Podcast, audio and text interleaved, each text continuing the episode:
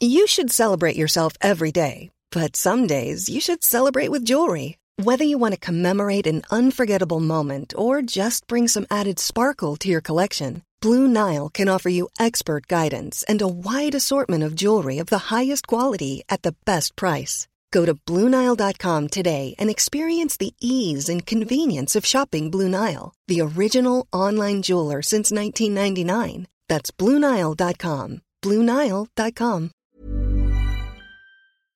Se van acercando las vacaciones y si tienes un bebé en casa, seguro que te preocupa cómo organizar sus comidas durante los viajes, los días de playa o las salidas a la montaña.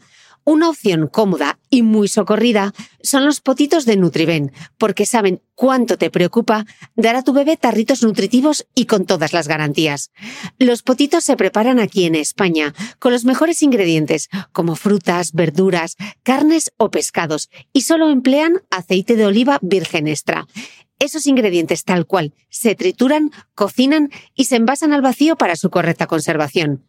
Y ya sabes que igual de importantes son los ingredientes que lleva un alimento como los que no lleva.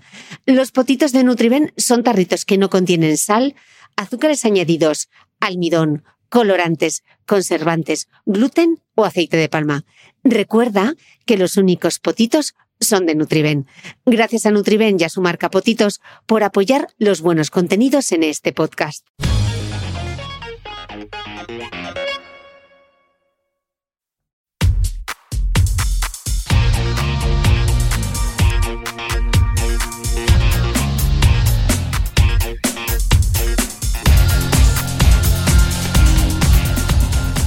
Hola a todos, soy Cristina Mitre. Bienvenidos a mi podcast, un espacio semanal que te da acceso a los mejores expertos de la salud, la nutrición, el ejercicio y el bienestar para aprender a vivir mejor. Suscríbete a mi programa en tu reproductor de podcast habitual o desde mi web cristinamitre.com, donde encontrarás además todas las notas de este episodio.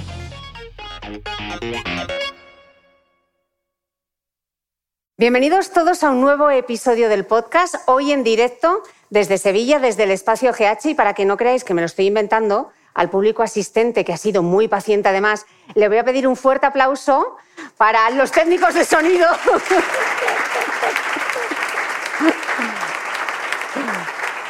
Porque hemos tenido un pequeño problema de acople, pero ya estamos todas en la misma frecuencia y hoy además tengo la suerte de que me acompañen la doctora Pilar Esteban, médico especialista en aparato digestivo y mi querida, también Pilar es mi querida, eh, mi querida Gema Herrerías, farmacéutica y experta en dermofarmacia y hoy vamos a hablar de ese trending topic que es la microbiota. Vamos a aprender muchísimo sobre los microbios, también sobre la microbiota de la piel, así que no os preocupéis, no tenéis que tomar notas porque ya sabéis que tenemos los apuntes de, del podcast. Así que para arrancar me gustaría citar eh, a la neurocientífica Nazaret Castellanos, que en su libro Neurociencia del Cuerpo nos invita a percibir el intestino o el sistema digestivo en general como la tierra sobre la que germina el entendimiento. Una tierra que debe recibir especial atención en la madre gestante, en la infancia, en aquellos en riesgo o padecimiento de alteración mental y en cada ser humano que pretenda la mejor versión de sí. Qué bonito, una neurocientífica hablando del intestino, Pilar. Em, Pilar, para que lo entendamos de manera sencilla, ¿cómo se articula ese eje intestino-cerebro? Seguro que a todos nos suena mucho esto del nervio vago y todas estas cosas, pero ¿cómo se comunican? ¿Qué idioma hablan? Bueno, pues el eje intestino-cerebro conforma un sistema de comunicación bidireccional como si fuera una autopista de dos carreteras, de ida y de vuelta, y son muchísimos los estudios que hablan de la implicación en salud. Fíjate, es tan complejo que se le ha denominado el segundo cerebro, porque está constituido por un extensísimo entramado neuronal dentro de la pared del tubo digestivo. Se estima que pueda tener más de 170.000 neuronas como hemos dicho, más que la médula espinal.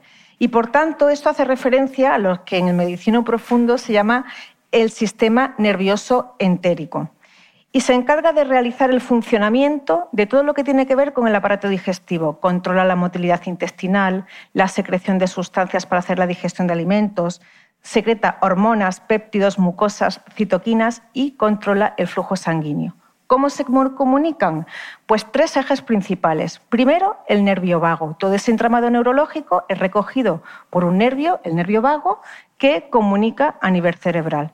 El sistema hipotálamo hipofisario adrenal. ¿Cómo? A través de la producción de hormonas. Y otro aspecto súper importante es el sistema inmunológico, porque dentro de la pared del tubo digestivo tenemos un sistema inmunológico muy extenso, de forma que también la producción de citoquinas y de células inmunitarias van a también a controlar muchas de las funciones del aparato digestivo y de nuestra salud en general. Mm. Nos explicaba Nazaret Castellanos que eh, el sistema digestivo es como esa tierra sobre la que germinaba el entendimiento, ¿no? Entonces, eh, si fuésemos agricultores, ¿cómo podemos labrar esa tierra de la que nos hablaba Nazaret? Bueno, la construcción del sistema nervioso entérico se gesta desde el nacimiento, ¿de acuerdo? Pero ya a lo largo de la vida y en la adulta, el patrón alimentario tiene un papel eh, fundamental, porque es tan importante lo que comemos como la forma en que comemos y cocinamos. También se altera mucho y es muy vulnerable pues, a la toma de muchos de los medicamentos que tomamos a lo largo de la vida, omeprazoles, antibióticos, quelantes de sales biliares. También el contacto con los contaminantes ambientales y los xenobióticos, que son esas sustancias, los péptidos, los insecticidas y pesticidas que se le echan a los alimentos. Y es que la nutrición es tan importante para el aparato digestivo como la fotoprotección para la piel. Fíjate que el intestino puede alcanzar un tamaño de entre 250 y 300 metros cuadrados. Sin duda es el órgano más extenso del cuerpo. Que no es la piel, que los dermatólogos y los, farmacéuticos expertos en farmacia siempre dicen, la piel, el órgano más grande. No. Eso es, que no es que esos no han visto el intestino como lo veo yo. Entonces, pensar que a pesar de lo que es los dermatólogos, piensas que la piel es el órgano que está más expuesto a los factores medioambientales, pero no es el tracto digestivo. Piensa que un, paciente, una persona de unos 80 años, a lo largo de su vida ha llegado a ingerir más de 50 toneladas de comida, 50.000 litros de bebida, además de eh, antibióticos, medicamentos y, bueno, pues, eh, productos que toma de la alimentación. Por tanto, el aparato digestivo está muy relacionado con el, medio externo, fundamentalmente a través de lo que, de lo que comamos. Por tanto, tener en cuenta que el aparato digestivo es el órgano inmunológico más grande del organismo, porque tiene que estar constantemente reconociendo todo lo que nos ingerimos por la alimentación y seleccionando qué es lo que debe ser absorbido porque es beneficioso para nuestra salud y qué es lo que debe de ser excretado. Por tanto, el papel del sistema inmunológico y la producción de metabolitos y citoquinas van a tener un impacto en todos los aspectos de la salud en general, no solamente del tracto intestinal. Mira qué importante es y cuánto lo maltratamos muchas veces, ¿no? Decía antes al comenzar que la microbiota es como ese trending topic del que todo el mundo habla, pero no sé si tenemos muy claro qué papel qué es la microbiota y qué papel eh, juega y por qué todo el mundo habla de ella. Bueno, porque la microbiota intestinal es uno de los protagonistas estrella de esta, de lo que yo le llamo, le llamamos la función barrera intestinal, y es que como está localizada adyacente al ladito de todas las células del aparato digestivo, donde tenemos células que absorben alimentos, tenemos un montón de células enterocromafines, células que segregan hormonas y neuropéptidos. Tenemos el sistema nervioso entérico del, del que hemos hablado y tenemos el sistema inmunológico. Y esta microbiota está adyacente y interaccionando con todos estos artistas invitados. Por eso, eh, fíjate que la microbiota puede llegar a producir hasta unos 50.000 metabolitos. Todos estos pueden pasar a la circulación sanguínea y bien estimulan el sistema nervioso o el sistema inmunointestinal, de forma que van a tener un impacto en positivo si tenemos nuestra tierra bien labrada o en negativo si por el contrario es poco fértil. Y todo esto se va a ver impactado en, todos los órganos. a día de hoy podrás encontrar papers que relacionan la microbiota con enfermedades del aparato digestivo, pero con enfermedades dermatológicas, neurológicas, articulares y en general con todas las patologías que tienen que ver con los procesos autoinmunes e inflamatorios. Mm. Bueno, y también con el bienestar emocional, ¿no? Porque muchas veces cuando decimos, tengo como mariposas en el estómago, ¿no? Eh, ¿Cuánto tiene de intestino y cuánto tiene de entraña? Muchas de las cosas que sentimos. Pilar, ¿Qué, trastornos o, alteraciones digestivas están ligadas eh, a trastornos de nuestro estado emocional o a nuestro bienestar emocional en general? Si hablamos de emociones y aparato digestivo, lo que está más relacionado son los trastornos funcionales digestivos. Os sonará la dispepsia funcional y el síndrome de intestino irritable, que son patologías súper prevalentes en nuestro medio. Cerca del 30 o el 40% de la población mundial tiene trastornos funcionales. Y es que está publicado en que es una verdadera patología del eje intestino-cerebro. Y de hecho, la alteración de la microbiota y la microinflamación que se produce a nivel intestinal y la alteración de la función barrera es la responsable de estas alteraciones en las emociones. ¿Por qué? Porque va a segregar neurotransmisores como la serotonina, la hormona de felicidad, la dopamina, el cortisol, el GABA, de forma directa o indirecta. Y es por ello que se ha relacionado con patologías como el estrés, la ansiedad, el Alzheimer, los trastornos de la conducta, incluso alimentaria, la demencia, entre otras muchas patologías neurológicas. Mm. Sin embargo, fíjate, Nazaret Castellanos en el mismo libro, ella advertía que, y me parece interesante que hagamos este punto, porque ella insistía en que a la vista de los estudios, la microbiota afecta a la depresión y al estado anímico en general, pero la depresión no es la microbiota, advertía Nazaret. Eh, ¿Cuál es entonces, Pilar, la visión de una médico especialista en aparato digestivo? ¿Tú cómo, te enfrentas? Pues es que tenemos que cambiar el concepto de que el aparato digestivo probablemente todo el mundo lo relaciona con eh, absorbo y desecho alimentos. Y el aparato digestivo es mucho más que eso. Es un gran órgano metabólico porque segrega más de 50.000 metabolitos, inmunológico, productor de neurotransmisores y de hormonas. Y como hemos hablado, tiene su propia red neuronal que además funciona de forma autónoma. Es decir, tú no lo puedes controlar a voluntad. Por tanto, todas estas neurohormonas como la serotonina, catecolaminas, dopaminas, que se van a liberar dentro de las células neuroendocrinas del intestino, sabéis que la serotonina, el 90% de ella está producida directa o indirectamente a nivel de la pared del intestino y que más del 10% de los metabolitos que circulan dentro del líquido cefalorraquídeo son de origen intestinal. Por tanto, todo este baile de neurotransmisores, cuando llegan a nivel cerebral, van a modular nuestro comportamiento, van a modular la percepción del dolor, van a modular la conducta. Y es por ello por lo que se relaciona el aparato digestivo, la función barrera y la microbiota con muchos de los estados emocionales y enfermedades neurológicas de muchos pacientes. Luego te preguntaré por la parte un poquito más práctica, que nos digas exactamente qué es lo que tenemos que comer para poner los neurotransmisores a tope, pero ya tenemos la parte médica cubierta, la parte de la ciencia con muchísimo rigor. Luego veremos qué podemos hacer cada uno de nosotros. Pero vamos a adentrarnos un poco más allá porque eh, claro, tú has barrido para casa y has hablado del intestino, pero tengo aquí a Gema que nos va a hablar de la piel porque tenemos que ir, yo creo, un pasito más allá. Eh, Gema, ¿la piel tiene microbiota? Y si la tiene, ¿qué función cumple? Sí que tiene, Cristina. Lo que se pasa es que se llama dermobiota. Es un término que está ganando mucha fuerza cuando hablamos de la piel. Dermobiota. Dermobiota.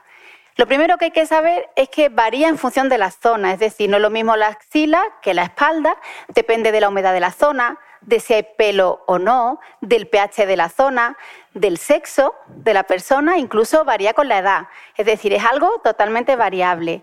La dermobiota, para que todos lo entendamos, es como una comunidad de microorganismos, como si fuera una comunidad de vecinos que habita en, en nuestra piel y que lo que hace es que todo esté bien porque cuando hay alguna alteración de esa comunidad de vecinos se desarrollan vecinos patógenos, los malos de la, de la peli, y es cuando en caso de patología dermatológica, como pueda ser el acné, puede haber un, brote o pueden haber infecciones por hongos como la tiña, por ejemplo. Mm. Justo te iba a preguntar, ¿qué patologías de la piel en concreto se relacionan con esa microbiota de la piel? Realmente en todas las que se produzca inflamación, y son muchísimas si hablamos de piel. Las más comunes son, por ejemplo, el acné, que tiene una alta prevalencia en adolescentes y no tan adolescentes. Ahí la, protagonista en la comunidad es una bacteria que se llama Cutibacterium acnes. En, en cambio, la rosácea, que también es muy prevalente, es un ácaro, el de Modex folliculorum. Ese es el, hay un sobrecrecimiento de este ácaro y aparece un, brote, ¿no? Pero afecta a dermatitis atópica, dermatitis seborreica, a psoriasis. Y hasta hace poco se pensaba que primero se alteraba la microbiota, luego se alteraba la función barrera, se provocaba una inflamación y una enfermedad en la piel. Pues a día de hoy la ciencia ha demostrado que no. Fíjate si es importante la función barrera dermatológica, que a día de hoy se ha demostrado que primero se altera la función barrera, después se altera la comunidad de la dermobiota en este caso, Después se produce la inflamación y posteriormente la patología dermatológica. Vale, has dicho un concepto clave y te voy a hacer una pregunta de trivial, que es la función barrera, para quien no lo sepa, aunque tenemos hasta una crema y lo hemos explicado varias veces, pero por no dar nada por sentado. Pues es la primera defensa de la piel. Tiene una importancia en la salud de la piel clave.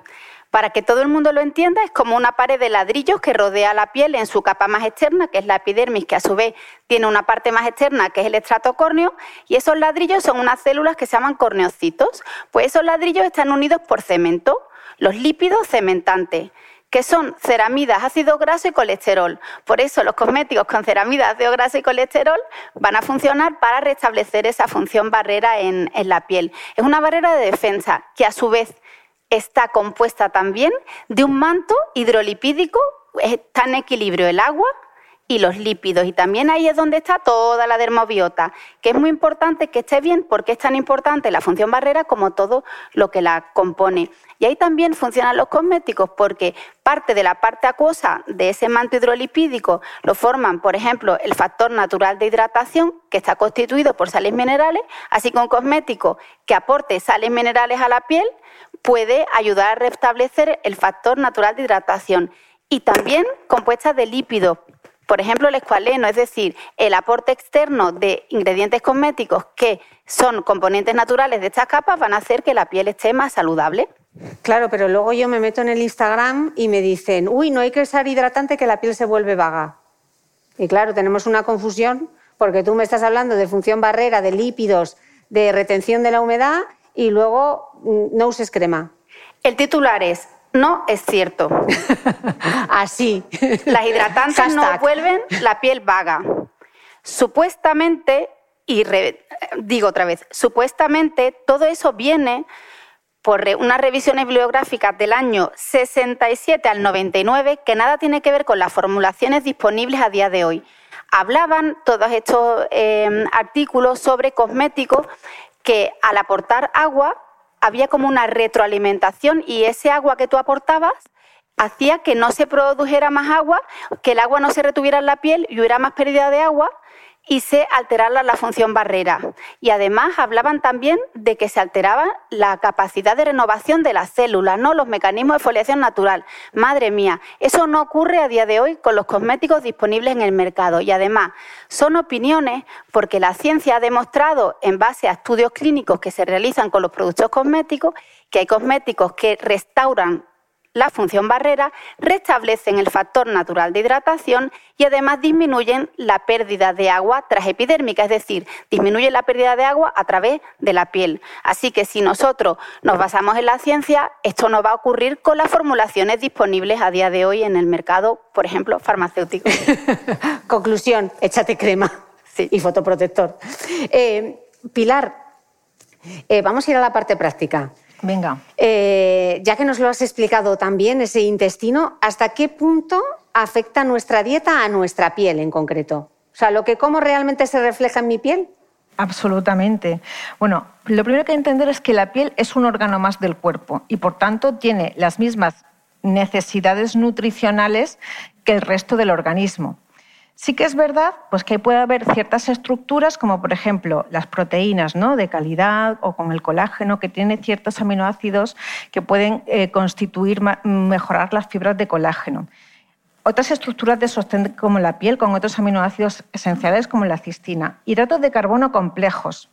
Te estoy hablando de prebióticos, por ejemplo, de la fibra, porque ya hemos dicho que es, bueno, es la comida de la microbiota y con esas sustancias que no son digeribles por el intestino, pero nuestra microbiota va a producir ácidos grasos eh, como el butirato, el propionato, que son antiinflamatorios. ¿De acuerdo? Son sustancias beneficiosas que nos van a venir bien para la piel. Alimentos fermentados, con probióticos también, los ácidos grasos, un buen equilibrio entre los omega 3 y los omega 6 y en general una dieta con un alto poder antioxidante. ¿De acuerdo? No nos olvidamos de las vitaminas, de algunos minerales que son o sea, tienen unas funciones importantes en la piel y luego también, sobre todo, un alto nivel de antioxidantes, ¿de acuerdo? De fitoquímicos, como los beta, sonarán los betacarotenos, el caroteno, el licopeno, algunos polifenoles como la, la quercetina, entre otros antioxidantes. O sea, a tope de tomates, a tope de zanahorias, a tope de uvas a tope de alimentos brillantes, porque todos estos fitoquímicos se encuentran sobre todo en la piel de las frutas y de las verduras, y cuanto más coloreadas y más brillantes y más eh, así como turgentes, más nivel de antioxidantes tienen. O sea que cuanto más color tenga mi plato, mejor. mejor. Más potencial de antioxidantes y luego antioxidantes variados. Porque si solamente tomas tomate como verdura o, como, o fruta, pues solamente te estás beneficiando de unos antioxidantes concretos. Pero los, eh, los betacarotenos que se encuentra es el que era el color a las frutas y las verduras, pues cuanto más mezclados estén mm. y más variados, pues mejor. Y luego también hay que nombrar que hay algunos alimentos que es que envejecen, son alimentos perjudiciales para la salud y eso se ve reflejado en la piel. Esto, es de, esto da para un tema, ¿eh? Alimentos que envejecen. Alimentos que envejecen. Bueno, pues, pues básicamente, para simplificar, todos los azúcares simples. O sea, ya sabía yo que no ibas a tener buenas es que vamos a simplificar todos los azúcares, los alimentos procesados, los azucarados y, por ejemplo, el alcohol. ¿Por qué? Porque van a favorecer la glicación de la piel. Luego, si quieres, comentamos qué es mm. la glicación de la piel. Y luego también pues, alimentos eh, con, bajo potencial de antioxidantes. Fíjate que la piel es un órgano que está muy expuesto a factores exógenos que oxidan. Por el sol, la contaminación. El sol, la contaminación. Por tanto, es verdad que necesita un plus de antioxidantes mayor que a lo mejor que, otros órganos, como quizás como un papel nutricional diferenciador. Mm. Bueno, has mencionado antes la palabra, otro trending topic, que es la palabra colágeno, y yo me voy a guardar unas en la manga y te preguntaré sobre el colágeno, así se queda todo el mundo hasta el final del podcast para saber si el colágeno sí o el colágeno no, ya lo veremos. Eh, con todo esto que nos has descrito, Pilar, ¿existe realmente una dieta eh, dermosaludable? Porque, no sé, pregunta doble, porque también se habla mucho, todo el mundo menta todo el rato, la dieta mediterránea, la dieta mediterránea, pero ¿sabemos hacer dieta mediterránea? No. No. No. Ya veía yo que la respuesta iba a ser esa. Hombre, desafortunadamente, por ejemplo, te pongo un ejemplo, la Fundación Española de Nutrición eh, han hecho los estudios ANIVES, que están todos publicados y se pueden consultar, donde hacen encuestas poblacionales mm, barajando los hábitos nutricionales de la población española. Entonces, definen una serie de cosas que hacemos mal. Comemos ah, excesivos azúcares, bajas en fibra y luego tenemos un potencial micronutricional bajo, con déficit, por ejemplo, de magnesio, de zinc, de hierro de vitamina D, que nos hemos dado cuenta de vitamina D con el COVID, pero si no, igual no nos hubiéramos, mm, si no se estudia, no se diagnostica. ¿no? Por tanto, desafortunadamente, además, España es uno de los países que más se están separando de nuestra cultura mediterránea y estamos perdiendo esos patrones alimentarios y estamos occidentalizando nuestra alimentación. Desafortunadamente, en este sentido, lo vemos porque las tasas de obesidad y de sobrepeso van en ascenso y probablemente para el 2030 el 25 el 30% de la población española y europea pues sea obesa. Mira, justo decía eh, Aitor Sánchez de Mi Dieta Cogea en este podcast, él decía que el problema de España no es tanto eh, todo el tema de los ultraprocesados, sino, por ejemplo, el consumo que se hace en España de todo lo que son embutidos, etcétera, que tenemos más problema con eso quizá que con todo el tema de los ultraprocesados. ¿Tú en consulta qué, ves? Uf, yo veo mucho paciente, claro, yo, soy, yo fíjate, yo soy una especialista en aparato digestivo, con lo cual veo, por un lado, mucha patología de micronutrientes, porque son síndromes malabsortivos, y luego, por otro lado, veo mucha obesidad, mucho hígado graso y mucha esteatosis hepática, además de mucho riesgo cardiovascular. Yo, en general, creo, eh, la sensación que tengo es que no, se conoce, no hay una buena cultura nutricional en, nuestro país. Y desafortunadamente la mayoría de la población cree que come bien basado en sus costumbres alimentarias que ha percibido en su casa, pero que a lo mejor se alejan de un patrón nutricional sano. Eso es lo que... Ponos un ejemplo, por ejemplo, alguien que... Eh, no sé, que come, le dices, no, tienes que tomar potaje, tienes que comer más legumbres, y lo que me se mete es una fava de entre pecho y espalda y unas lentejas con chorizo. Con lentejas con chorizo. O le preguntas, ¿cómo usted frutas y verduras? Sí, yo como un montón. Sí, dos o tres a la semana. El otro día en consulta. Claro, dos o tres al día. Entonces, eh, el concepto de comer bien es que no está bien interiorizado. O sea, nosotros lo vemos en las consultas y, estadísticamente, desafortunadamente, se está probando. Y luego los azúcares ocultos. Ese es otro problema. Es que a veces el marketing... ¿qué es esto del azúcar oculto, para quien no lo sepa? Bueno, pues, pues hay muchos productos alimentarios, ¿de acuerdo?, que tienen muchos... O sea, por ejemplo, tú ves un yogur eh, un yogur que, que, lo consideras que es un alimento saludable y cuando miras la composición tiene al menos entre 8 y 10 gramos de azúcar. Fíjate que eh, lo que sería recomendable son entre 10 y 15 gramos de azúcar diario y simplemente en un pequeño yogur ya te estás tomando casi 10 gramos. Bebidas, refrescos, el alcohol, que está muy introducido también en nuestra sociedad, esos son calorías y azúcares líquidos ocultos y silentes. los ultraprocesados y luego ese sabor, el, que le llaman el umami, ¿no? Ese sabor, porque mucha la industria de alimentaria pues ha introducido pues también muchos edulcorantes, que los edulcorantes metabólicamente se comportan a nivel, eh, sobre todo hepático, producen mucha estatosis hepática y se comportan como azúcares, aunque algunos de ellos no son bien absorbidos, eh, absorbidos además producen fermentación, gas hay mucho azúcar oculto y hay que aprender a leer el etiquetado de los alimentos y empezar a intentar ahí hacer una alimentación pues, más, más sana, más, más de producto eh, de huerta o producto auténtico, ¿no? Eh, más mercado y menos supermercado. Mm. Hablabas antes de las técnicas culinarias, Pilar, y yo sé, como les leo el pensamiento, sé que van a estar pensando, ha dicho lo de cocinar. ¿Qué es mejor? ¿Cocinar al vapor? ¿Cocinar como yo con la Crockpot eh, slow cooking de ese, básicamente porque lo enchufo y me desentiendo? Eh, ¿Al horno? Danos algún consejo. Bueno, son buenas técnicas culinarias, sobre todo porque lo que no se debe de hacer son fritos. ¿Por qué? Porque el frito está cogiendo mucha grasa del aceite. Entonces, cualquier técnica eh, culinaria en el que no estés absorbiendo grasas que cuando son fritas son nitrogenadas y son insalubles, pues mejor. Las opciones que has planteado son aceptables al vapor. Hombre, y luego... Aceptables, ¿no me das, no me das matrícula? No. He sacado aquí mi mejor versión. Hombre, al vapor, al horno, al papilote, todo eso. Lo que mm. sean no añadir, no añadir sobre todo grasas. Grasas. Grasas nitrogenadas. Vale, Gema, pregunta del millón, porque todos hemos escuchado en algún momento que la leche, el chorizo, el chocolate empeoran el acné. ¿Esto es así o es mito? El primer mensaje que hay que dar es que no es necesario retirar ningún alimento completamente de la dieta. Lo que habrá que limitar aquellos alimentos que tanto una persona susceptible haya notado que empeoren el acné, como haya evidencia de que lo hagan. Chocolate, por ejemplo. Hay muchas personas que refieren empeoramiento del acné cuando toman chocolate, pero claro, ¿cuántos chocolates te tienes que tomar? Porque tomes una onza el fin de semana no hay ningún inconveniente. Ahora, el chocolate se considera un alimento de alta carga glucémica. Esto habla del porcentaje de azúcar, que es lo que estaba hablando la doctora Pilar Esteban. Aquí sí que se ha demostrado que estimula la glándula sebácea y puede producir inflamación y agravar indirectamente el acné porque aumenta los niveles de, glucosa en sangre. Es decir, si nosotros abusamos del consumo de alimentos de alta carga glucémica, donde se metería el chocolate, por ejemplo, podría agravarse.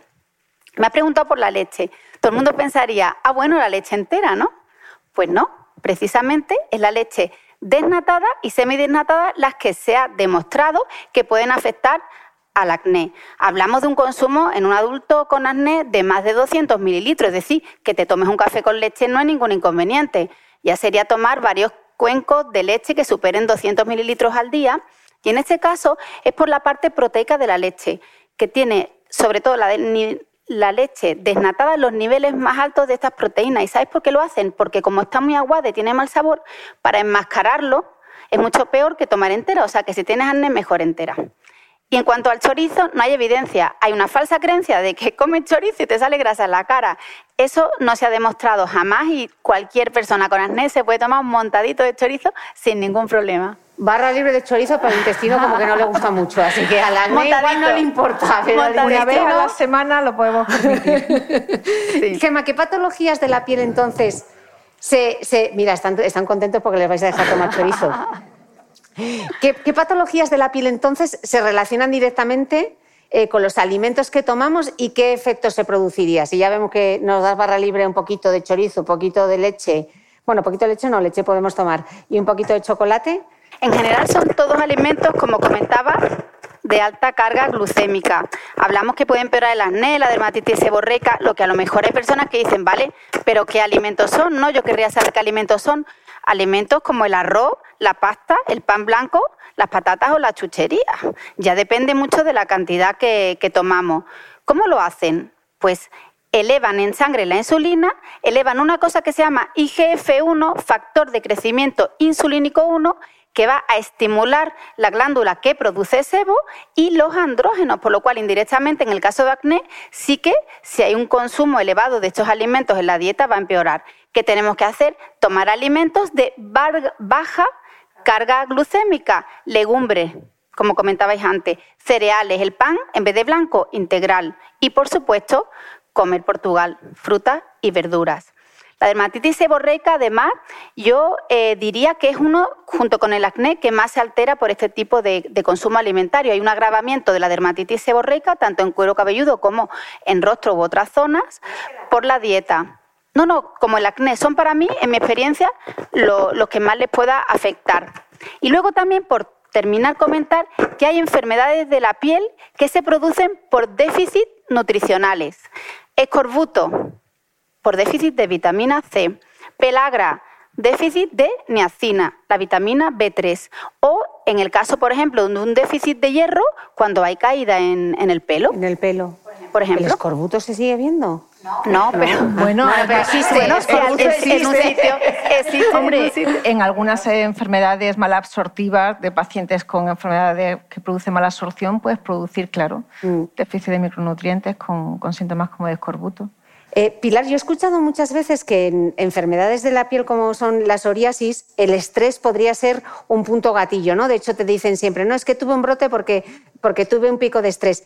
Em, ¿Podríamos decir entonces que también existe, nos explicabas al principio del podcast, ese eje intestino-cerebro, podríamos ir un paso más allá y decir que existe un eje intestino, cerebro y piel o me estoy pasando de frenada? No, eh, vas muy orientada, Cristina, absolutamente, porque otra vez la evidencia acumulada y la ciencia dice que hay una conexión íntima y bidireccional entre el intestino, el cerebro y la piel.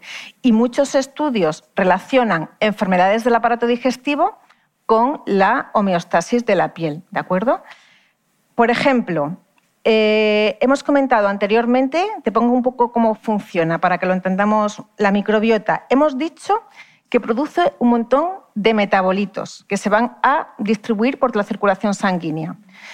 Pues, por ejemplo, vamos a poner unos ejemplos produce ácidos grasos de cadena corta. Os sonarán a lo mejor el butirato, el acetato, el propionato. Del butirato nos habló la boticaria en el podcast que me dijo esto, ya verás tú el butirato. Y efectivamente, todo el mundo que ha pasado por el podcast me ha hablado del butirato. Bueno, son ácidos grasos de cadena corta que son producidos por la microbiota intestinal. ¿Cómo los produce? Por esos alimentos, eh, las fibras sobre todo, los hidratos de carbono accesibles a la microbiota, se llaman los MAX. Al final, alimentos prebióticos, ¿vale? Fibra.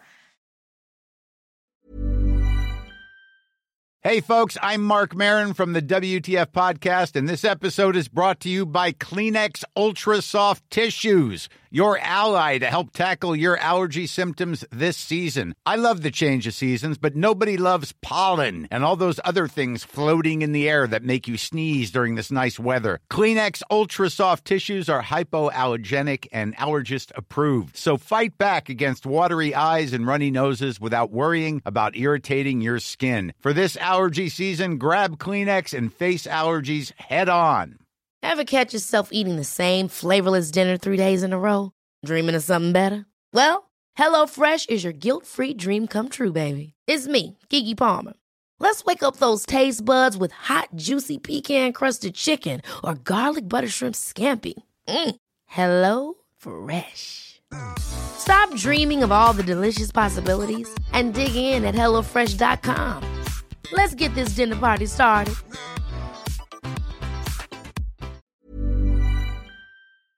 ¿Sabías que los bebés son capaces de autorregularse y comer lo que necesitan? Hasta el primer año, la leche ha de ser su alimento principal, bien sea lactancia materna o artificial, y poco a poco podrán ir probando diferentes texturas y alimentos. Ahora, con buena temperatura, a todos nos gusta salir más de casa, y en verano pasamos mucho tiempo fuera, en la playa, la montaña o recorriendo el mundo. Si tienes un bebé que ya ha empezado con la alimentación complementaria, para esos momentos puedes contar con los diferentes tarritos que ofrece Potitos. Hay recetas para bebés desde 4 y 6 meses y solo llevan ingredientes como frutas, verduras, carnes o pescados que se trituran y se envasan tal cual. Los potitos de Nutriben son tarritos seguros, fáciles de conservar y transportar, ya que no necesitan refrigeración, tan solo mantenerse en un lugar fresco. Se calientan en microondas o al baño María, sin conservantes ni azúcares añadidos. Gracias a Nutriben y a su marca Potitos por ser nuestro mecenas del mes.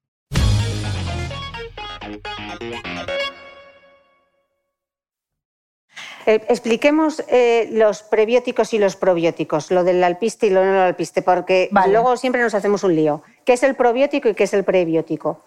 El probiótico son bacterias vivas que dadas en condiciones adecuadas tienen un beneficio en salud. O sea, me tomo el bicho. Me tomo el bicho. Vamos a ver, también puedes encontrar muchos alimentos probióticos porque han sido fermentados por cepas microbianas.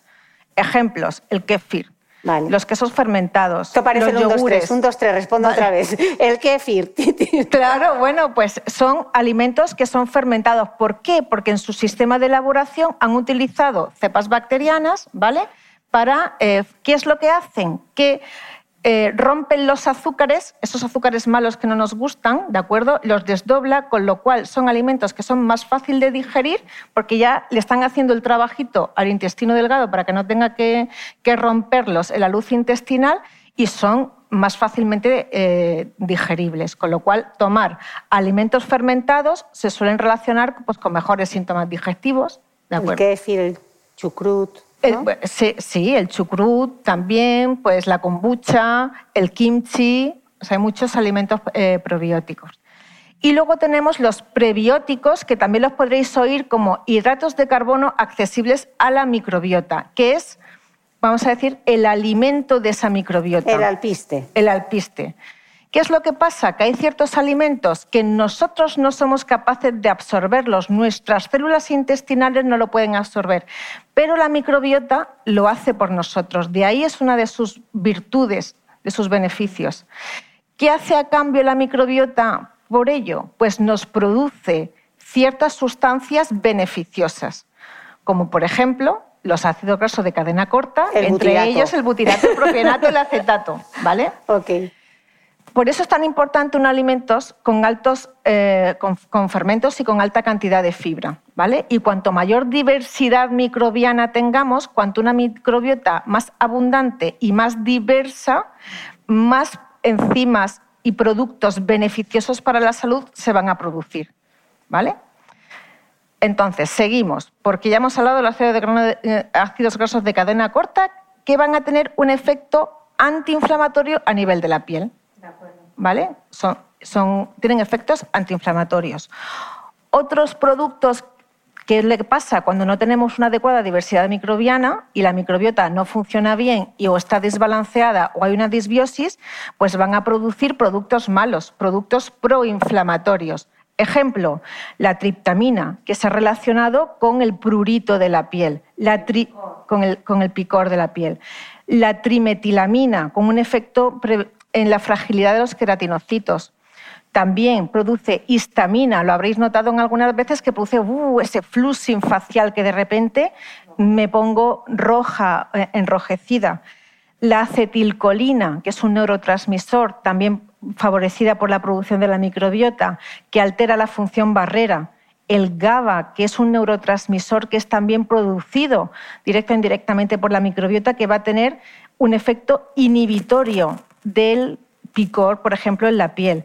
La dopamina que inhibiría el crecimiento del cabello. La serotonina que participa en la síntesis de melatonina. Y la producción de citoquinas proinflamatorias que van a alterar la función barrera intestinal. Pasan a la circulación sanguínea, llegan a la función barrera dermatológica, alteran la función barrera dermatológica y hacen que la piel sea más susceptible a padecer pues, muchas enfermedades de la piel. Me, has, puesto el ejemplo de la psoriasis.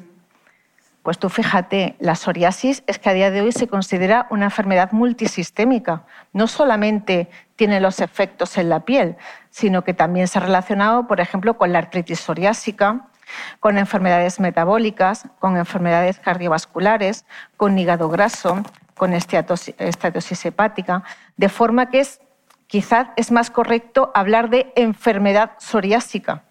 Y es para que muchas veces las enfermedades no solamente se expresan en un solo órgano, sino que tienen como tentáculos o ramificaciones que producen alteraciones a otros niveles. ¿Por qué? Pues porque hay un sustrato de base proinflamatorio ¿vale? que está produciendo citoquinas negativas, malignas, ¿de acuerdo? Que nos están produciendo inflamación o alteración del sistema inmune a todos los niveles. Bueno, de hecho, en el podcast con, la, con la doctora Paloma Borregón hicimos un podcast sobre. Mm, ya se me ha ido la dermatitis. dermatitis. es muy bueno, sí.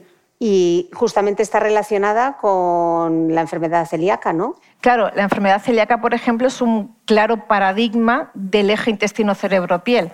¿Qué pasa en la enfermedad celíaca? Es una enfermedad multisistémica en la que se produce una activación del sistema inmunológico de la función barrera intestinal. Empieza a producir unos inmunocomplejos y esas inmunoglobulinas, esos inmunocomplejos em, alteran el sistema inmunitario y todos sabéis que la enfermedad celíaca se relaciona con muchas enfermedades, afectaciones sistémicas, abortos espontáneos, en el tiroides.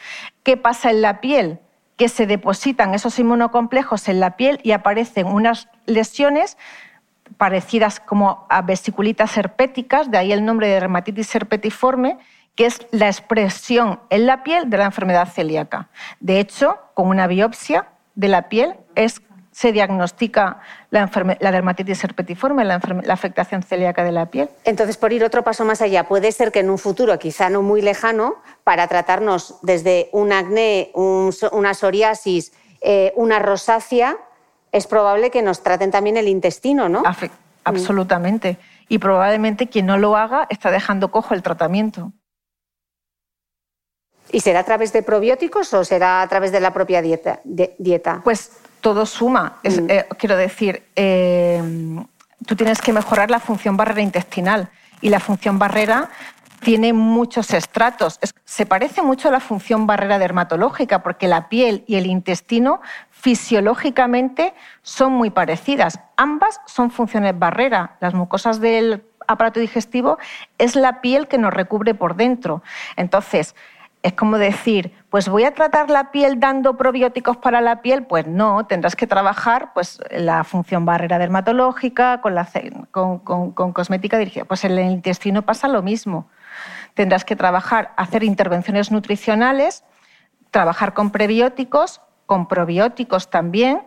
Ahora también se está hablando mucho de los trasplantes de microbiota, ¿de acuerdo? Cuando hay enfermedades fecales, ¿no? Sí, trasplantes fecales, trasplantes de microbiota y bueno, ya pues nos podíamos, eh, cada patología podíamos enredarnos, ¿no? Antibióticos no absorbibles, en fin, habría que hacer un trabajo como muy, pues un poco más completo que solamente el probiótico. El probiótico es una herramienta más en el arsenal terapéutico o como coadyuvante a muchos tratamientos médicos. Y en tu experiencia, Gema, ¿se están, ¿se están dando probióticos para tratar, por ejemplo, el acné o la rosácea? ¿Hay suficiente evidencia como para recomendarlos? Sí que hay patologías dermatológicas en las que se está estudiando el efecto de los probióticos.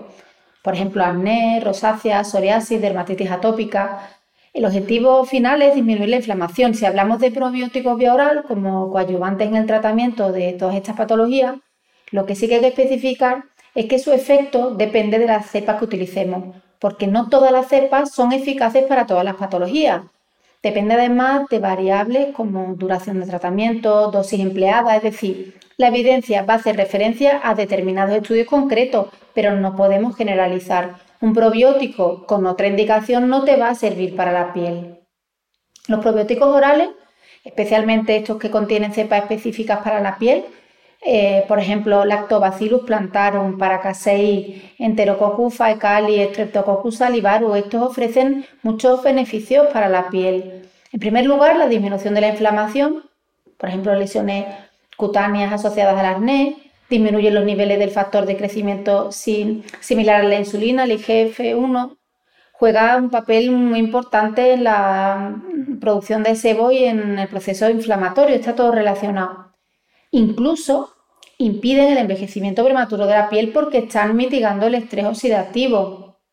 Regulan el sistema inmune, estimulan la funcionalidad innata de la piel y la función barrera del intestino y de la piel. Y aquí van a controlar y evitar una disbiosis de estas bacterias, tanto em, imitando la actividad de las bacterias beneficiosas como contrarrestando las bacterias nocivas en el intestino y en la piel. Lo que están haciendo es promoviendo una conexión saludable entre el eje cerebro, intestino y piel. Hemos hablado de los probióticos para estas patologías vía oral. Si hablamos ahora en el sector de la cosmética vía tópica, hay que especificar que lo que se utilizan son fracciones probióticas, extractos, pero no los microorganismos vivos. Es crucial entender que el término probiótico en una etiqueta no siempre significa que el producto contenga un microorganismo vivo. Estos extractos son resultados de unos procesos que se llaman lisis o tindalización de los microorganismos cuando se producen, lo que significa que no van a estar vivos en el producto final una vez que nos lo apliquemos. Esto es diferente de los complementos alimenticios vía oral, que sí que contienen cultivos vivos de bacterias beneficiosas, pero los productos cosméticos no se utilizan los microorganismos vivos debido a consideraciones de estabilidad y el uso de conservantes, que no lo permiten que estos microorganismos estén vivos. En cambio, se utilizan componentes derivados que sí son compatibles. Estos lisados que decíamos, extractos, fermentos y conservan algunas de las propiedades beneficiosas de los probióticos originales sin ningún otro inconveniente. Claro, pero a veces sí que leemos cosméticos con probióticos o el microbioma y cosas así. Estos son hay muchos muchos reclamos de marketing y a veces que son derivados de, solo que no se está reivindicando de una manera adecuada. Eso no se debería hacer porque Obviamente, si son microorganismos vivos, por lo menos a día de hoy, yo no sé, igual lo vemos, ¿eh? pero a día de hoy sería complicado que, que, pudiera ser así por los sistemas conservantes de los cosméticos. Vale, y no me quiero olvidar porque siempre que grabo un podcast de afecciones de la piel, siempre dicen, ¿Y qué pasa con el SOP, el síndrome de ovario poliquístico y el acné en la mujer adulta, Gema, que yo creo que merece la pena que lo mencionemos? ¿Hay alguna novedad en cuanto a complementos alimenticios? ¿Alguna buena noticia que les podamos dar? Explícanos un poco para quien no sepa qué es el SOP. Es el síndrome de ovario poliquístico. Está muy relacionado con el acné porque es uno de los efectos que, de los síntomas que tiene, ¿no? Acné en mujer adulta persistente normalmente desde la adolescencia. Puede haber en aparición en edad adulta, pero normalmente aparece en la adolescencia y llevas toda la vida padeciendo el acné. En la mujer adulta normalmente se manifiesta en la zona de la barbilla y la zona del cuello con lesiones inflamatorias, ¿no? como esos granos rojos y a veces también blancos. Y va acompañado eh, habitualmente de vello facial, hirsutismo y de alopecia. Es decir, es una persona que va a acudir al médico, hace falta, por supuesto, un diagnóstico del médico de síndrome de ovario poliquístico. Y tiene sentido que en este campo, debido a la relación entre los niveles altos de andrógenos que hemos comentado antes, que afectan al acné, y altos de insulina. En estos casos de síndrome de ovario poliquístico, se están empleando complementos alimenticios como el inositol, también fibras solubles y también prebióticos, porque han demostrado bajar la resistencia de la insulina, bajar la insulina en sangre y bajar los síntomas que produce este hiperandrogenismo, es decir, este exceso de hormonas masculinas provocan unos síntomas y así conseguimos como decía la doctora Pilar Esteban, a varios niveles. No será suficiente, será coadyuvante, a veces a tratamientos prescritos por el médico y, por supuesto, productos cosméticos o medicamentos en la piel. Y a cualquier mujer que ahora tenga mm, acné en la edad adulta, Gema, ¿qué consejo le darías? Porque muchas veces es como desesperante verte eh, lo típico, los granos esos que te salen con la regla? Siempre hay niveles. Yo lo mm. primero que diría, estilo de vida saludable, limitando los factores que afectan al estrés. Perdón, al estrés, al acné. el estrés, sobre todo. Después, una rutina de cuidado de la piel. Muchas veces fallan en lo básico. Si no limpia, no utiliza retinoide, hace acelaico, todos los ingredientes que funcionan para controlar el acné. Yo he visto casos de éxito simplemente con productos cosméticos en una rutina adecuada. Pero si eso no funciona, están los complementos alimenticios vía oral y si esto no funciona, lo que hay que ir al dermatólogo. Quiero decir que hay que ir paso a paso, pero que tiene solución. A día de hoy, el acné en la mujer adulta y si el primer nivel no funciona, subimos al siguiente y si no, pues hay medicamentos que prescritos por el dermatólogo van a ayudar al control del acné ¿no? en la mujer adulta. Mm, no os conforméis. Em, Pilar, explícanos un poco esas enfermedades del aparato digestivo. Nos hablabas antes de, de esas disbiosis, cuando tenemos unas bacterias, cuando no hay una democracia entre las bacterias. ¿Cómo afectan a la piel? ¿Cómo se ve la piel? ¿Tú puedes diagnosticar, por ejemplo, una enfermedad del intestino viendo una piel? Bueno, en el caso de la dermatitis herpetiforme, como hemos hablado, sí.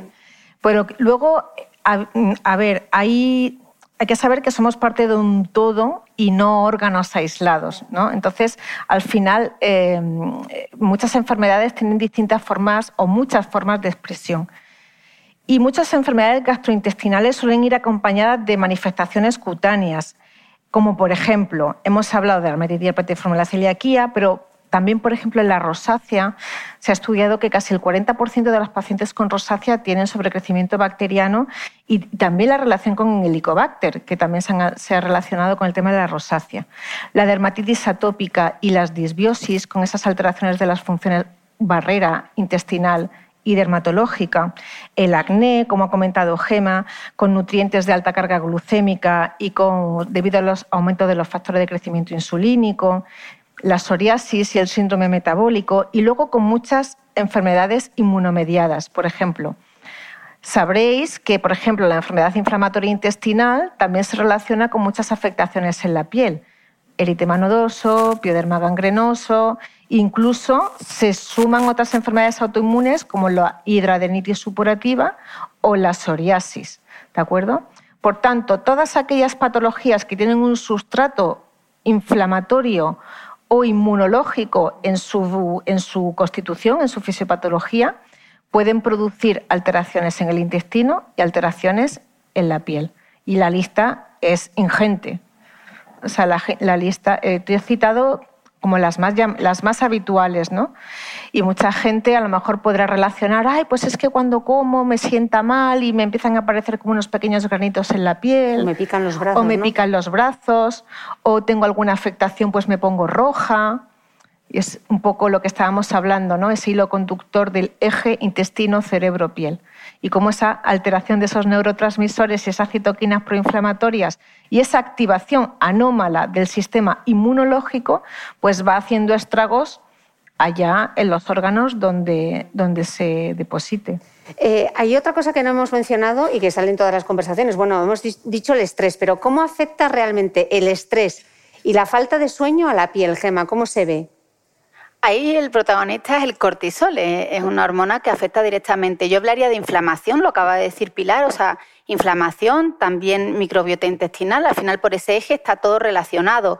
Ese aumento del cortisol directamente afecta a la piel. Con la falta del sueño pasa lo mismo.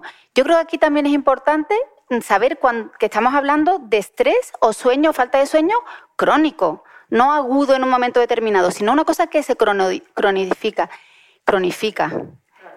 Y además, imagínate que acelera el envejecimiento prematuro de la piel. Es decir, cuando estamos sometidos a estrés, aparte de alterar la patología dermatológica como el, acné que hemos comentado, o la psoriasis o la dermatitis seborreica, que también nos aparecen más arrugas y envejecemos antes. Entonces es importante limitar esos factores para tener la piel en un, en, un buen estado. ¿no? Limitar el estrés y, y el sueño. Hablan de dormir menos de cinco horas, ya puede afectar eh, realmente a, la piel. Fíjate tú que toda la vida criticando a las modelos, que sí, el secreto de belleza dormir ocho horas. Tenían razón.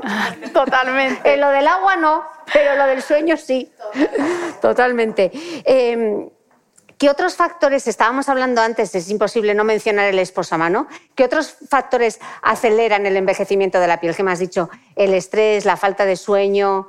Eh, ¿Qué otras cosas hacemos en nuestro día a día? Yo recuerdo esa pirámide que me dibujaste una vez el estilo de vida, que también causó un poco de controversia porque poníamos los tratamientos médico-estéticos arriba de la pirámide, que era una cosa como opcional, pero en esa base, ¿qué es lo que sí o sí debe incluir? Claro, el estilo de vida es, eso, eso que se llama exposoma, que tantísimos ha hablado en el podcast, yo creo que muchísimos invitados en distintos ámbitos han hablado del exposoma, es clave.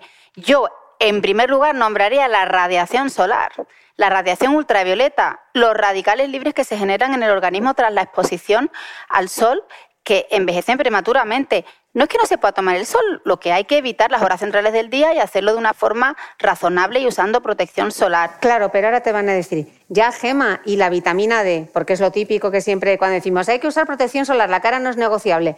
Y entonces nos dirán, ya, ¿y la vitamina D de la que nos ha hablado la doctora Pero para, para sintetizar la vitamina D en invierno es que ni exponiéndose, es que hay que tomar complementos alimenticios o también hay medicamentos prescritos por el, por el médico con vitamina D o, si no de venta libre complementos alimenticios para eso. Y luego en verano exponiendo brazos y piernas o la espalda completa durante 15 minutos en épocas de, de más incidencia de la radiación solar sería suficiente. Y como tú bien dices, que la cara no es negociable, porque la cara aparecen arrugas, manchas y elastosis solar. Yo es que en la cara no tomaría el sol para sintetizar la vitamina D, antes me tomaría un complemento alimenticio que, que funcionan. Y también es importante monitorizar esos valores, porque no todo el mundo tiene bajos los niveles de vitamina D, aunque no tome el sol. Hay que, hay que verlo. Y luego también, en cuanto a la nutrición, que es de lo que estamos hablando todo el tiempo, pues cómo puede afectar una nutrición inadecuada a la glicación de las proteínas es que hay un estudio que demuestra que puede haber hasta un 30% más de arrugas si no se come bien una dieta que no sea adecuada, rica en antioxidantes y todo lo que hemos comentado, puede llegar a envejecer la piel. También el estrés, pero asociado a otro término que es el inflammaging. Es una inflamación crónica de bajo grado que se genera cuando el estrés se mantiene en el tiempo. También envejece. Otro factor que no hemos dicho son la climatología, pero sobre todo altas temperaturas. El calor. Pues estoy fastidiada en Dubái, ¿eh? Imagínate. Voy a envejecer 20 años. Tú dices Dubái, pero vamos, que en Sevilla, en agosto, vamos, o personas que trabajan eh, directamente en una fuente de, luz. Y luego, pues, que no hayamos comentado el humo del tabaco en fumadores o personas que viven con una persona que, que fuma. Y tres cosas que también añadiría parte de los factores del esposoma, por supuesto. Cambios hormonales en edades que no corresponden, no en menopausia en una persona que entra en su edad normal en menopausia, sino prematuramente, por lo cual va a envejecer más rápido que si le corresponde a una edad más avanzada. Deterioros del sistema inmunológico, como puede pasar en el VIH. Y luego disbiosis intestinal. Esto es de la doctora mm. Pilar Esteban. Sí, no, de, hecho se relaciona mucho, ahora muchos estudios sobre las alteraciones de la microbiota y el envejecimiento acelerado. Mm. Nos comentabas antes que nos quedó ahí pendiente de explicar el papel del azúcar y en concreto la glicación. ¿Qué es eso de la glicación? Pues la glicación consiste, vamos a ver, en que hay los azúcares, eh, los azúcares simples se unen a las proteínas del organismo. Por ejemplo, te sonará la hemoglobina glicosilada, que es un marcador con el que se mide la, diabetes. ¿Por qué? Porque esos azúcares se, digamos, como que se interponen en las proteínas, o sea, en la hemoglobina. En el caso de la piel, ¿qué es lo que produce? Pues que esos azúcares se unen a las proteínas de las fibras de colágeno y produce una piel como mucho más cetrina, más apagada, con pérdida de luminosidad y con pequeñitas arrugas, incluso con flacidez. Es lo que se conoce como la reacción de Maillard, ¿no? que es muy conocida eh, en bioquímica y, suelen ser esos, esas pieles apagadas y cetrinas. Titular, el azúcar envejece. No vamos a dejar de comer magdalenas, Pero verás tú. tengo otro comentario sobre la glicación. Tú sabes que hay muchas cremas cosméticas que se mm. llaman AGE y todo el mundo piensa que hace alusión a age de la edad. Pero esa A.G.E. son productos finales de la glicación avanzada. Son cosméticos que contienen antioxidantes y han demostrado frenar la glicación, es decir, todo ese proceso hasta que finalmente se desencadenen produciendo estos productos finales que son los que hacen que la piel pues se vuelva flácida y sin arrugas, se pierde las fibras de sostén. Es mm. interesante porque muchas personas no lo saben. Mm. Yo quiero que me hagáis un resumen, porque hemos dado eh, tantos conceptos, que si el estrés oxidativo, que si la glicación, que si la inflamación de bajo grado, o sea, yo ya tengo un máster eh, y estoy un poco liada. Entonces, me gustaría que explicaseis, pues eso, pero para que lo entendamos, no medicina, para que lo entendamos todo. ¿Qué es el estrés oxidativo? La inflamación de bajo grado, esa disbiosis y sobre todo, ¿qué relación guardan con el envejecimiento de la piel? Porque decimos estrés oxidativo, radicales libres. No sé yo si nos queda claro el concepto. Yo empiezo. Venga. Estrés oxidativo, balas, como si fueran balas a nuestras células. Así se entiende perfectamente. Tomamos el sol, estamos estresados, se generan radicales libres y son balas que atacan a nuestras células. Y se produce una oxidación. Nosotros tenemos mecanismos de defensa fisiológicos para combatir esa agresión de esas balas, pero se agotan porque envejecemos o porque nuestro estilo de vida no es el que tenía que ser. Así que podemos realmente sufrir daño en las células por eh, este estrés oxidativo. Es importante limitar todos los factores que producen este estrés oxidativo. Y hablamos en primer lugar de la radiación solar, pero son otros muchos. ¿Qué podemos hacer además de limitar esa exposición? Pues tomar antioxidantes en la alimentación, en los complementos alimenticios vía oral y también aplicarlo vía tópica en lo cosmético. Mm. Hablamos de vitamina C, vitamina E, superóxido de dismutasa, niacinamida, ácido, ácido ferúlico, glutatión, asaguanda, eh, coenzima Q10. Es que hay un montón de opciones disponibles en, todo esto para frenar el, estrés oxidativo. Luego hemos comentado lo de la glicación, que ya lo hemos dejado más o menos claro. Esa ya lo, hemos, esa ya hemos de gente se unen las proteínas, vale, y produce arrugas y flacidez la inflamación de bajo grado, ¿vale? Es una respuesta inflamatoria crónica y constante, digamos como no, no muy alta, no muy llamativa, pero que es la base fisiopatológica de muchas de las enfermedades relacionadas con el envejecimiento. Hablo de envejecimiento cardiovascular, de envejecimiento neurológico y también de envejecimiento en la piel. ¿Qué es lo que va a producir en la piel? Pues que algunas patologías inflamatorias, como el acné, la dermatitis eh, atópica, la dermatitis seborreica, entre otras muchas, van a empeorar. Esa inflamación crónica de bajo grado va a empeorar estas patologías. Por tanto, y es una de las bases, esto es como un asesino silencioso, ¿no? Es una de las bases del envejecimiento prematuro. Vale, pregunta del millón, porque no es lo mismo estar inflamado que estar hinchado, que es lo que a veces pensamos. ¿Cómo sé yo si estoy inflamada? Madre mía, normalmente había que hacer, vamos a ver, me voy a poner un poco técnica, ¿vale? ¿Me lo permites? Venga, a ver, vamos a, ver. Si te lo paso.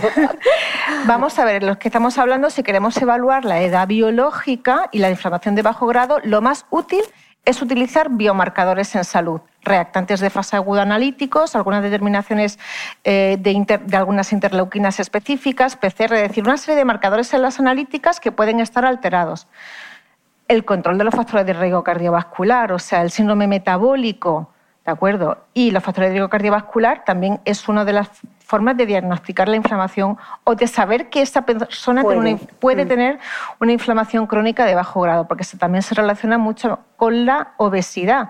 El tejido adiposo es un tejido metabólico proinflamatorio. Por tanto, el sobrepeso y la obesidad se van a relacionar con inflamación crónica de bajo grado y es el sustrato de muchas de las enfermedades crónicas no transmisibles que son la primera causa de mortalidad en, las sociedades occidentales. Ya es curioso, ¿eh? siempre estamos pensando en el cáncer y al final de lo que nos morimos es de accidentes cardiovasculares, ¿no? Es la causa más, más sí. Y la inflamación crónica de bajo grado está en ese sustrato.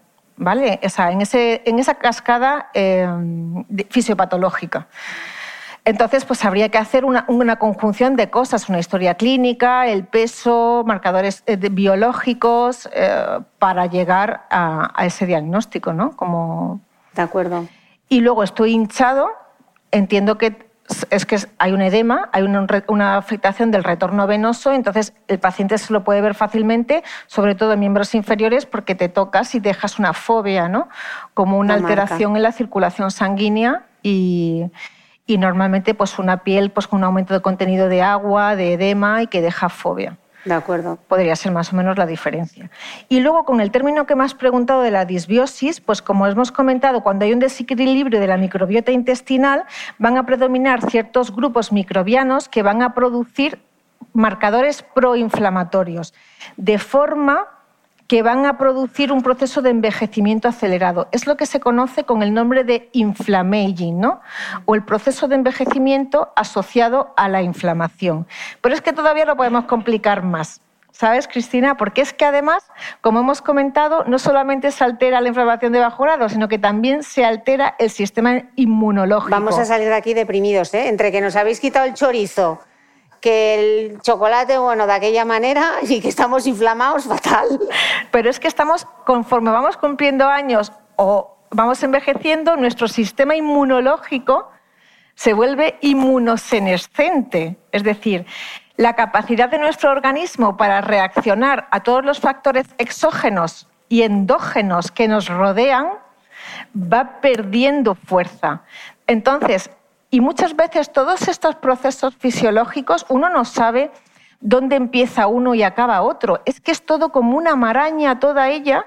De hecho, se empieza a acuñar el término científico, atención a la palabra, el inmunooxy-inflammaging. Muy fácil para pronunciarlo todos los días y hacer camiseta. Claro, o sea, ¿tú qué es lo que tienes? Yo tengo un inmunooxy-inflammaging, ¿no? Porque estoy oxidado, no, están los oxidados, los inflamados y luego los que tienen las alteraciones del sistema inmune. Y luego están los que lo tienen todos, oxy, inmunooxy-inflammaging. Y es uno de los probablemente pues, un, término que está acuñando cuando se producen, ¿de acuerdo? Todos estos radicales, eh, todos estos patógenos exógenos y endógenos que nos rodean, que están atacando nuestro, nuestro cuerpo, la piel y por dentro a nivel intestinal, pues ¿qué vamos a producir? Un envejecimiento acelerado. Yo estoy por ponerme un traje de astronauta cada vez que salga a la calle para no inflamarme, para... No, porque nuestro organismo está preparado, mm.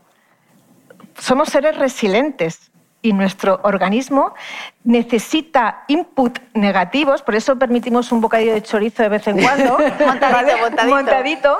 porque tenemos que tener como, digamos, eh, el estado máximo de salud es cuando tenemos un adecuado equilibrio para responder hacia los factores exógenos y endógenos que nos perjudican. Eso sería un estado óptimo de salud. Y es que nos, tenemos que entrenar a nuestro sistema inmunológico y entrenar a nuestro sistema, eh, las citoquinas. Tenemos, y eso se hace desde pequeños, se hace desde que nacemos. Es lo que se llama la inmunotolerancia, ¿de acuerdo? De forma que hay que entrenarlo y de vez en cuando hay que darle algún input, ¿vale? Para que nos volvamos resilientes, ¿no? De acuerdo. Bueno, yo había creado un poco de hype, como dicen mis sobrinas al comienzo del podcast, y decía, me voy a guardar lo del colágeno para el final. Así que, última pregunta del día de hoy es em, los complementos alimenticios, porque está todo el mundo con la suplementación como loco, ¿no? Eh, en la farmacia tú vas y hay complementos alimenticios para el cuidado de la piel, no sé, me salen 50 millones de marcas. Pero al final, Gema, ¿cuáles son, y Pilar, cuáles son los activos que realmente tienen más evidencia, eh, realmente funcionan, realmente son necesarios. Eh, vamos a echar una mano. Venga. Yo te hago un repaso de, de, la farmacia, porque eso sí lo tengo bastante a mano, ¿no?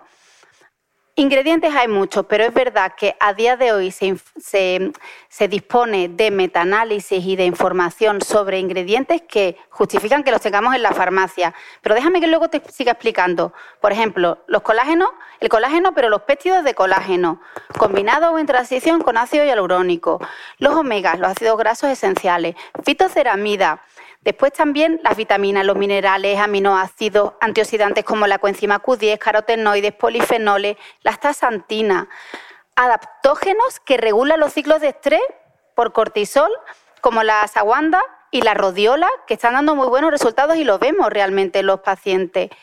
El magnesio en muchos casos, extractos de plantas, ahora en verano el extracto de polipodón lo por ejemplo el pisnogenol antioxidante.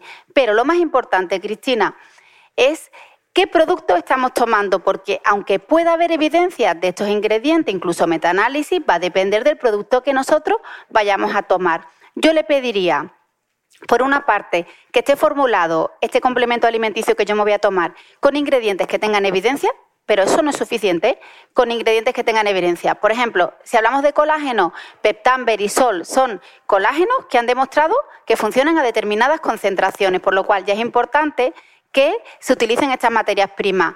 eh, coenzima Q10 Caneca. Hay muchas marcas comerciales que han demostrado eh, su eficacia, entonces se usan en formulación. Te voy a interrumpir un segundo, que no cunda el pánico, que luego yo en los apuntes, yo y Concha, bueno, Concha hará el super mega resumen de todo esto, porque ya está la gente ahí al otro lado tomando nota. ¿Qué ha dicho? ¿Qué ha dicho? Que lo repita.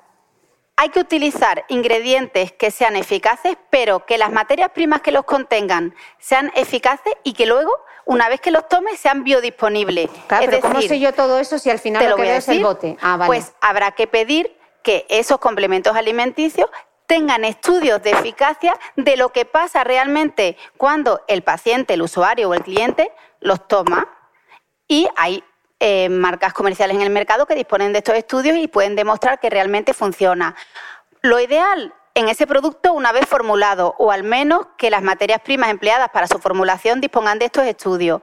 Para mí el canal farmacia es un canal que garantiza esto, ¿no? Y si no, pues ante la duda preguntarnos la procedencia, porque hay calidades en las materias primas, como pasa con, todo, y todas no son iguales, que realmente hay variación en la procedencia de esas materias primas, en el método de extracción y también en la purificación, es decir, que aunque en el listado de ingredientes de dos complementos alimenticios aparezca la palabra colágeno, no tiene por qué ser igual. Bueno, y efectivamente estos productos realmente funcionan cuando están bien prescritos. Esa es otra. Ella ha hablado de producto, por lo tanto, conocer los productos, el estocaje que hay, la evidencia científica es muy importante, pero luego nosotros estamos queriendo dar un beneficio en salud a personas, a pacientes que tienen patologías, que tienen unos hábitos nutricionales X, que toman fármacos y los suplementos hay que saber prescribirlos adecuadamente. Entonces, realmente funcionan cuando están manejados por profesionales sanitarios cualificados y acreditados en, formaciones y en micronutrición. Hay que tener también en cuenta que muchos suplementos no siempre son inocuos y que pueden tener riesgos y toxicidades. Y esto, pues hay que saberlo. Incluso interaccionan con algunos fármacos como anticoagulantes o con estatinas. Por tanto, eh, hay que saber mucho de fisiopatología de las, y luego las necesidades de micronutrientes en las personas cambian. Por ejemplo, pues sí, yo creo que pasa que como tengo muchos pacientes con síndromes malabsortivos, estoy muy acostumbrada a manejar la suplementación. Porque claro, que tienen déficit de magnesio de B12, ¿no? O tienen enfermedades como una enfermedad inflamatoria, una celiaquía, que están desnutridos, ¿no? O enfermedades hepáticas que hay que suplementarlos. Pero bueno, eh, por otro lado, a lo mejor tú prescribes un suplemento en otro paciente que no, que no tiene indicación. Si tú no te conoces la patología del paciente las interacciones farmaconutrientes y no te conoces la situación basal y la medicación que tome, pues hay que, hay que ser cauto con la prescripción de suplementación, hay que conocer bien las etiologías. ¿Y son necesarios? Pues bueno, eh, que nos has preguntado antes, pues si tuviésemos una dieta perfecta, mediterránea, antiinflamatoria, como hemos hablado, no nos separáramos de nuestros patrones de alimentación, pues realmente una dieta mediterránea antiinflamatoria te puede proveer de entre 1,5 3 gramos de, de vitaminas, minerales y antioxidantes. ¿Qué es lo que pasa? Que la mayoría de la sociedad pues come de forma caprichosa y hedónica o sea, mm, basa más sus preferencias de la alimentación en las apetencias que en el valor micronutricional del alimento. Y luego, pues están las modas de las dietas, el intolerante o la dieta sin gluten o intolerante a, a, la lactosa o a la fructosa o al sorbitol, donde muchas veces se hace un mal manejo nutricional. Y luego, a lo largo de la vida, existen situaciones fisiológicas normales en las que la suplementación es necesaria. O sea, los niños nacen y se suplementan con vitamina D. Y luego está el embarazo, que hay que suplementar con fólico, con hierro, con micronutrientes. Y luego está la menopausia, y luego está el envejecimiento. Por tanto, en un estado óptimo de salud, en diferentes periodos de la vida, es necesario suplementar. Y luego, como hemos comentado, desafortunadamente los estudios que se han hecho con el estudio Anives ya nos están diciendo que nuestras pautas poblacionales de alimentación son deficitarias en muchos micronutrientes, como el hierro, el calcio, el zinc, el magnesio, bajo en fibra, altos en azúcares y altas en grasas, y en grasas mm. trans. Pero bueno, yo creo que a veces tengo la sensación de que queremos empezar la casa por el tejado, ¿no? Queremos el suplemento de colágeno, pero no utilizamos un protector solar. Entonces, que también tengamos siempre esa base de la pirámide de la que hablaba Gema, ¿no? de los hábitos de vida saludable, No, me tomo un complemento de colágeno porque me han dicho que es buenísimo para las articulaciones. Bueno, hazme unas sentadillas, ¿no? Cógeme unas mancuernas, ¿no? Yo tiro para lo mío, No, Gemma, no, la no, es que. Yo tenía que hablar de la mancuerna en algún momento. Es que los complementos nutricionales están para complementar una dieta saludable. Entonces, para ser honestos, la primera recomendación que tú tienes que dar son instrucciones de estilos de vida, tanto de nutrición como de ejercicio físico. Para que tú... Y luego, después de, pues podemos optar a la suplementación. Luego, por otro lado, también hay muchos activos que se eh, venden en, farmacia porque cada vez se sacan eh, más biocompuestos, que son extractos de plantas, como ha nombrado Gema, el pignogenol o el polipodium leucotomos, que tienen evidencia demostrada en fotoprotección oral. Eso es que o te tomas el extracto o no, o no tienes el beneficio, porque no lo vas a encontrar en la alimentación normal. Por tanto, hay algunos suplementos que sí los puedes encontrar en los alimentos y puedes hacer una estrategia nutricional para mejorarlos, pero luego hay otros suplementos que o te tomas el extracto de la planta o no tienes ese beneficio en salud. No veo haciéndonos ensaladas de ashwagandha o de rodiola, de momento. Puede ser, Oye, puede tomamos ser. que todo, todo es posible, ¿no? Que nazca el batido de ashwagandha antes de dormir. Antes de dormir. Bueno, pues muchísimas gracias a las dos. Menuda clase que hemos tenido hoy. Eh, muchísimas gracias a nuestro público que ha sido súper paciente también, que hemos tenido ahí algún problema técnico al arrancar. Y a los que nos estáis viendo por YouTube, muchísimas gracias por vuestra atención. Y a los que nos escucháis también, nos escuchamos de nuevo el próximo domingo. Gracias.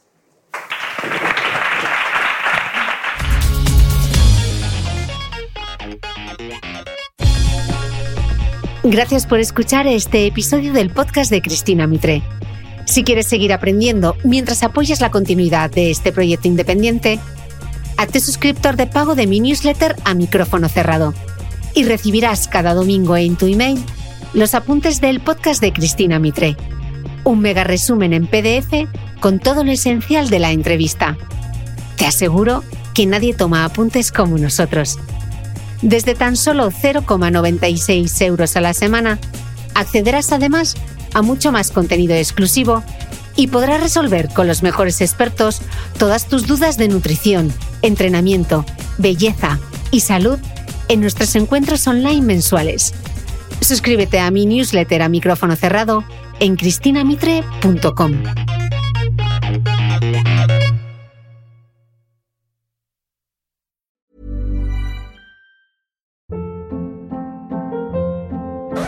Hold up. What was that? Boring. No flavor. That was as bad as those leftovers you ate all week. Kiki Palmer here, and it's time to say hello to something fresh and guilt-free. Hello Fresh. Jazz up dinner with pecan-crusted chicken or garlic butter shrimp scampi. Now that's music to my mouth. Hello Fresh. Let's get this dinner party started. Discover all the delicious possibilities at hellofresh.com.